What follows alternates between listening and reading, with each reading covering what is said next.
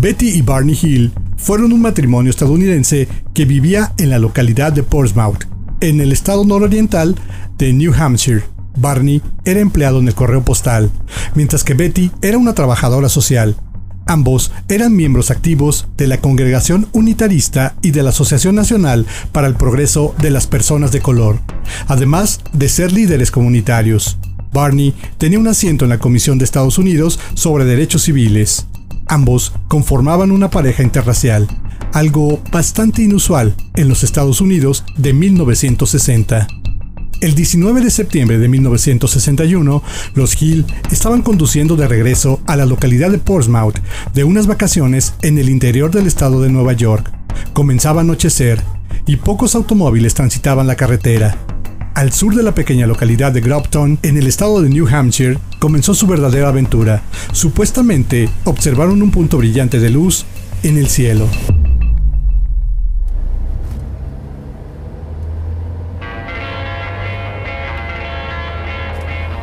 Barney, mira ahí arriba. ¿Qué es esa extraña luz que nos sigue? Ni idea, Betty. Quizá es una estrella fugaz. La podemos seguir viendo mientras seguimos de camino. Se ve muy extraña. Parece como si cayera hacia arriba. Eso sí que suena raro, cariño. Caer hacia arriba.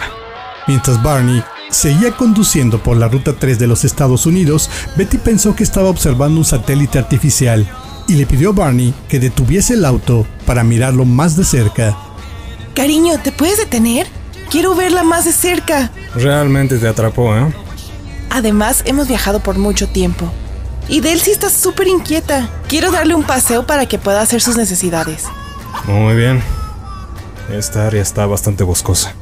Es posible que algún oso pudiera andar por aquí. Bajaré el arma, cariño. Más vale estar prevenidos. Es fascinante. Deberías de ver esto, cariño. Ponte los binoculares. Eh, seguramente es algún avión. Te digo que no. Mi hermana vio un platillo volador hace algunos años. Según me lo describió, es idéntico a lo que estoy viendo. Está aventando luces de todos colores. Solo son azules y rojas, como las de cualquier avión. Créeme, Barney, esto no es un avión, es como algo redondo, como un disco. La pareja continuó su viaje sobre la aislada y casi abandonada carretera, desplazándose a poca velocidad para poder observar el objeto a medida de que éste se les acercaba cada vez más. Aunque el objeto era esporádicamente oscurecido por los picos de las montañas cercanas, parecía moverse al unísono con la topografía de la región. También bajó frente a los picos y descendió lentamente en su dirección. En determinado momento, el objeto pareció aterrizar sobre la cima de la montaña Cannon, pero luego rápidamente volvió a moverse. Por momentos parecía estar aproximándose al vehículo de los Hill y después retrocediendo. De pronto, la gigantesca nave discoidal descendió hacia el vehículo de los Hill, causando que Barney se detuviese directamente en medio de la calzada. Pero qué demonios. Barney, ¿puedes creerlo? Pásame la pistola, voy a bajar. También dame los binoculares. Cariño, ten cuidado. No puede ser. Barney, no te acerques. Tranquila, Betty. Solo quiero observar más de cerca. Parece que hay alguien dentro de esa maldita cosa. ¿A qué te refieres, cariño? Tengo miedo. Parecen personas. Son como unas 10. Se pueden ver desde las ventanas de esa nave. De repente, las figuras humanoides que Barney observó se movieron hacia lo que parecía ser un panel de instrumentos. Todos, menos una. La figura restante continuó mirando a Barney y sin decir una sola palabra, por medio de telepatía le indicó que no se moviera y siguiera mirando. En ese instante, de una especie de aletas de la nave comenzaron a aparecer luces rojas por los lados y una larga estructura descendió de la parte inferior de la misma. La silenciosa nave se aproximó a él. De repente y abrumado por el miedo, Barney se quitó los binoculares de su vista y corrió de regreso hacia el vehículo. ¡Nos van a capturar! ¡Nos van a capturar! ¿Qué carajos está pasando? La cosa esa se movió. ¡Vámonos de aquí! Betty, mira arriba para saber dónde se fue esa maldita nave. No veo nada, está todo muy oscuro. ¡Maldición, maldición! Quizás está encima de nosotros, nos quieren llevar, Betty, carajo. Casi inmediatamente, una serie de sonidos mecánicos, lo suficientemente ruidosos como para hacer vibrar el vehículo, parecieron venir de la parte trasera del automóvil. Betty tocó el metal de la puerta del acompañante, esperando sentir una descarga eléctrica, pero solo sintió la vibración. ¿Ves algo, Betty? Nada, solo estoy como mareada. A mí se me están adormeciendo los brazos. Siento un hormigueo. ¿Qué? No te quedes dormida. Tenemos que huir. Lo sé, amor. Cuando pasaron a través de la localidad de Plymouth, una serie de sonidos parecían provenir de la parte trasera del auto. Barney detuvo el vehículo y condujo erráticamente de lado a lado de la carretera para intentar reproducir aquel zumbido. No obstante, no pudo recrearlo. ¿Ahora crees en los platillos voladores? No seas ridícula.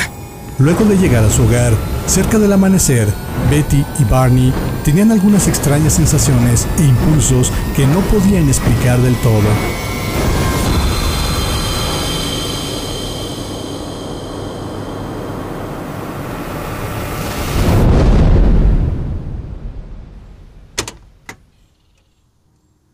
Barney, el equipaje debe ser colocado cerca de la puerta trasera.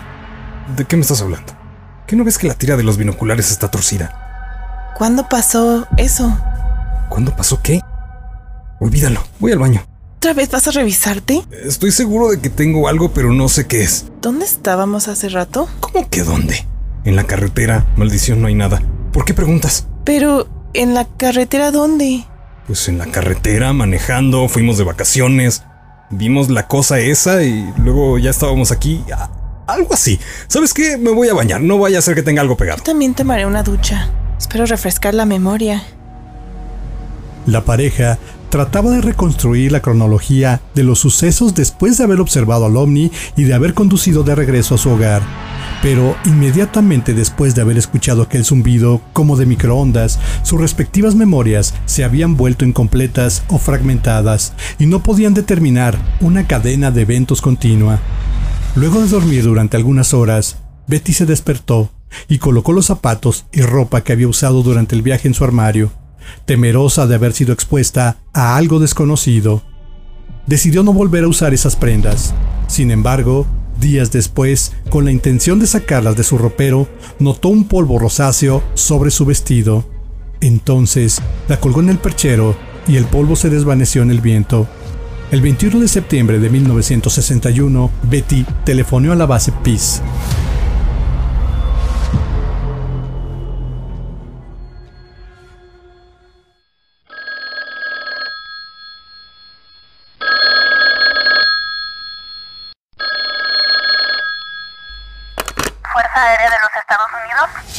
Reportar un... un... Vimos un ovni.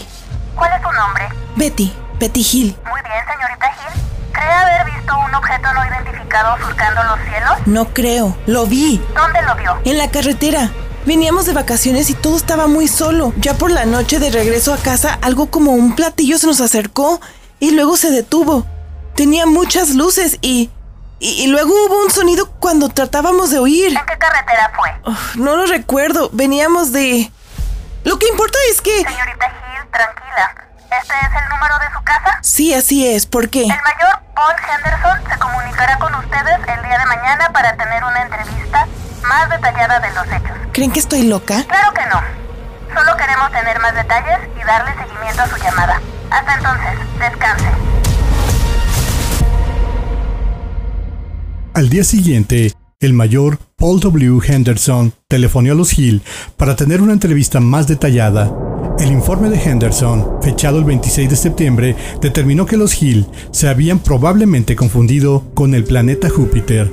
De repente, su reporte fue enviado al denominado proyecto Libro Azul, el entonces proyecto de investigación de ovnis de la Fuerza Aérea de los Estados Unidos.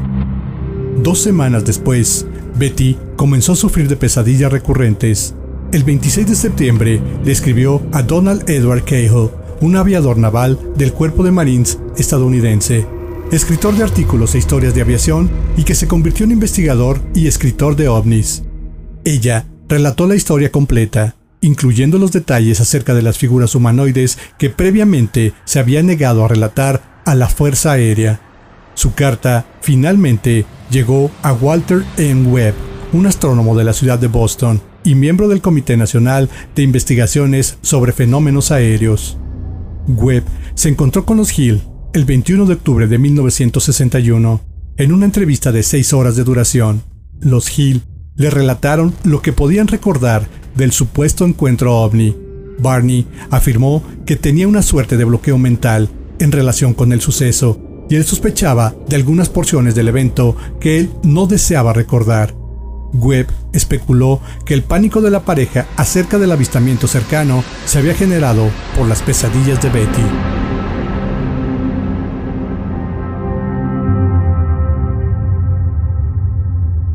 Betty, quiero hacer algo para ayudarles. Realmente estoy muy interesado en hacerlo y para lograrlo voy a necesitar que haga un esfuerzo para escribir todo lo que sueña. En noviembre de 1961, Betty comenzó a escribir los detalles de sus sueños, para entonces pesadillas vívidas y recurrentes. Aquel día creía estar luchando para recobrar mi conciencia. De repente me di cuenta de que estaba siendo forzada por dos criaturas a caminar en un bosque durante la noche. Barney caminaba junto a mí, aunque cuando lo llamaba, él parecía estar en un trance. Las criaturas eran bajitas como de un metro y medio. No tenían cabello en sus cabezas, parecían que traían algún uniforme. Caminábamos por una rampa hacia una nave con forma de disco de apariencia metálica. Nos separaron. Yo me molesté y alguien dijo que si nos examinaban juntos tomarían más tiempo. Tenía la impresión de que hablaban nuestro idioma, pero solo podía escucharlo en mi cabeza. Me sentaron en una silla y pusieron un foco muy brillante sobre mí. Me cortaron un mechón y revisaron mis ojos, orejas, boca, dientes, garganta y manos. Rasparon algo de mi piel y la pusieron en un frasco de vidrio. La criatura que me examinaba limpió sus manos con un líquido extraño y sacó una aguja de unos 20 centímetros. Entendí que me hacían una especie de prueba de embarazo. Me perforaron el ombligo con la aguja. Yo sentía un dolor terrible, pero el ser aquel frotó mi frente con su mano y el dolor pronto desapareció. Parecía que los exámenes habían terminado. De alguna forma comencé a hablar con el líder, el cual me examinó la boca. Parecía querer quitarme los dientes. Entonces me preguntó que por qué mis dientes estaban fijos y los de Barney no. Yo me reí y le dije que él usaba una dentadura, pues al envejecer los humanos solemos perder los dientes. Pero aquella criatura parecía no entender a qué me refería con envejecer. Pregunté si podía tomar un artefacto como prueba o evidencia de la existencia de tal encuentro. El líder me permitió tomar un libro grande cuyas páginas estaban llenas de símbolos agrupados en columnas. También quería saber de dónde provenían. Ellos me dijeron que si podía ver mi planeta en un mapa que me mostraron. Cuando les dije que no, ellos me dijeron que sería imposible explicarme de dónde habían llegado. Trajeron a Barney hasta donde yo estaba. Parecía encontrarse en un estado de aturdimiento. Entonces nos escoltaron hasta fuera de la nave. Después ellos me quitaron el libro que me habían dado. Nos dejaron hasta nuestro automóvil y me dijeron que esperáramos ahí observando cómo su nave partía. Barney y yo reanudamos nuestro viaje. Por alguna extraña razón, lo último que recuerdo fue haberle preguntado a Barney, ¿ahora crees en los platos voladores? Y que él me respondió, no seas ridícula. Con estos relatos de los sueños, Webb realizó un informe detallado y solicitó a otros dos miembros del comité que entrevistaran a los Hill para más detalles.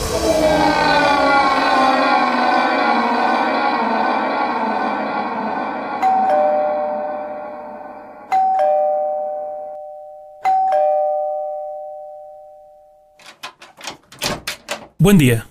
Usted debe ser la señora Hill. Así es. Mi nombre es Clark Jackson. Él es Robert Hoffman.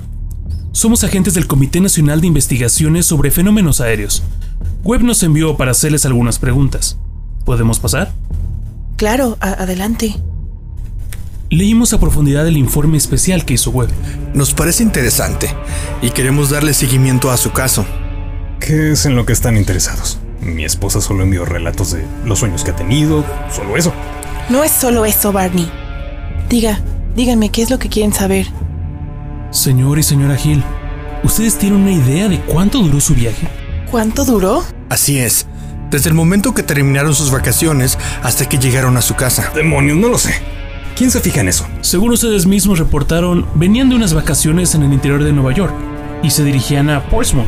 Así es. Esto toma aproximadamente cuatro horas, pero ustedes llegaron a su hogar hasta unas siete horas después de su partida. Según estos reportes. No puede ser, eso es imposible. Tiene que haber un error. Yo, yo podía ver una imagen de la luna brillando en el suelo. Señor y señora Hill, no podemos más que concluir que ustedes no recuerdan nada o casi nada de lo que sucedió entre los 55 kilómetros que hay entre Indian Hill y Ashland. Quizás la hipnosis podría ayudar, ¿no crees, Clark?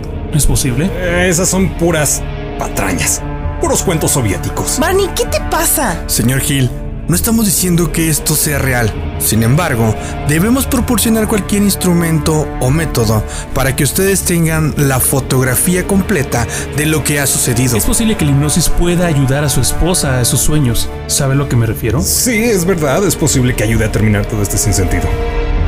Para febrero de 1962, los Hill estaban realizando frecuentes viajes durante los fines de semana para tratar de encontrar el área de su supuesto encuentro ovni, con la esperanza de que la localización de dicho sitio contribuyese a desatar más recuerdos. Sin embargo, no tuvieron éxito. La doctora Simon comenzó a hipnotizar a los Hill el 4 de enero de 1964. Las sesiones se llevaron a cabo de manera separada para que ninguno de los dos supiera qué estaba diciendo el otro. Barney, ¿qué recuerdas de aquel encuentro con el ovni y sus criaturas? Casi nada. Mantuve los ojos cerrados. ¿Tenías miedo? Es posible. No te preocupes. No recordarás estas sesiones hasta que ya no te lastimen más. ¿Me lo prometes? Te lo prometo, Barney. Confía en mí. Yo traía unos binoculares, pero se doblaron cuando salí huyendo del ovni. Yo huía de aquel objeto, no lo podía ver, pero había algo que me hacía hacerme a un lado de la carretera y conducir hacia el bosque. ¿Qué sucedió después de eso? Vi algo. Parecían hombres, parados ahí en medio del bosque. Me decían que me detuviera. Cuando se acercaron, sentí como si me hubieran empujado hacia atrás mis ojos. Los cerré. ¿Cómo eran ellos, Barney? Tenían unos ojos muy grandes, casi se hacían a los lados de sus cabezas. Me miraban fijamente. Yo estaba aterrorizado, pero no podía hacer nada. ¿Recuerdas algo de Betty? A ella la llevaron a un lugar aparte mientras a mí me recostaban en una mesa. Me pusieron algo en los genitales, algo como una taza. También rasparon mi piel e inspeccionaron mis orejas y boca. Contaron mis vértebras y me metieron algo por... por el ano. Como un cilindro. ¿Te hablaban en tu idioma? No, hablaban una lengua rara. Pocas veces entendí algo, como si estuvieran haciendo una transferencia de pensamiento. ¿Qué más pasó? Una vez que estuve en el auto, vi cómo la luz aparecía en la carretera y pensé, eh, oh no, no otra vez. Este fue el primer caso ampliamente publicitado de un supuesto secuestro extraterrestre